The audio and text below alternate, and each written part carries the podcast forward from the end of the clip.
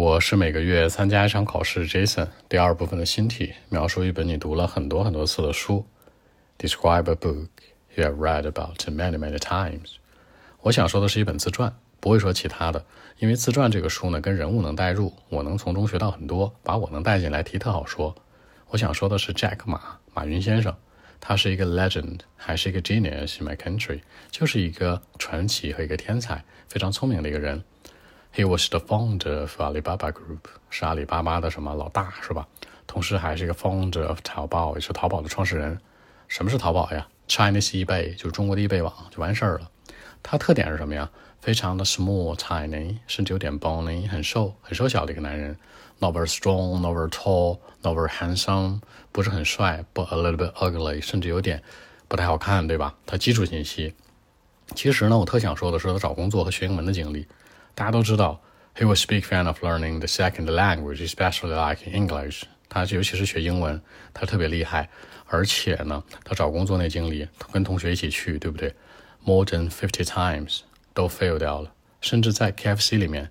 一份 waiter 的工作都不接受他，就是因为他的长相或者一点点歧视，所以造就了他非常 powerful 的一个内心。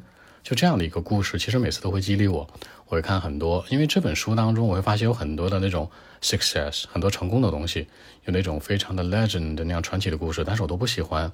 我喜欢的是看他的 suffering，并不是嘲笑他，而是我觉得能够给我很多的提示，给我很多的一些 power 能量，让我能够学很多。所以说呢，讲这本书并不仅仅说这本书傻傻的是把多少钱买的，而是它跟我的生活产生关联。我看这书好像在照镜子一样，别人在看书，我在照镜子，对吧？啊，I was looking myself in the mirror. OK，那我们一起来看一下。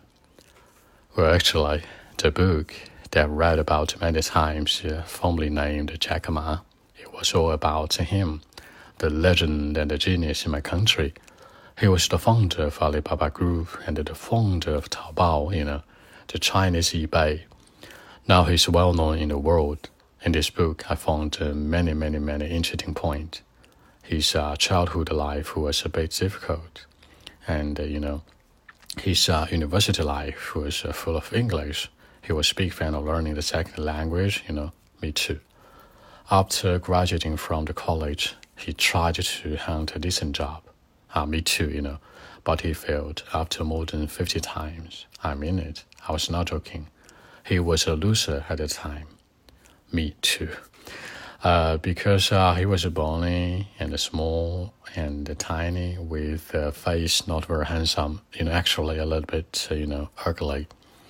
When I read this part, sometimes I found something of myself, you know. I was like, you know, looking myself in the mirror.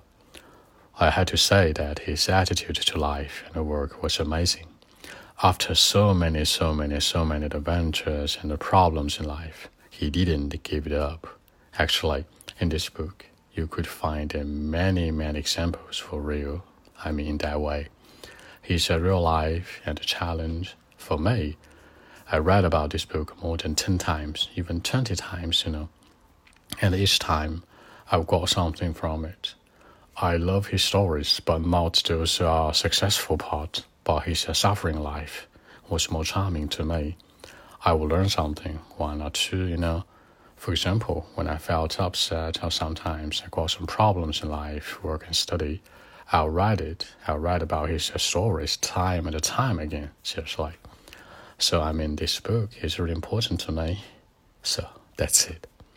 好，那更多文本问题呢？微信 b 一七六九三九一零七。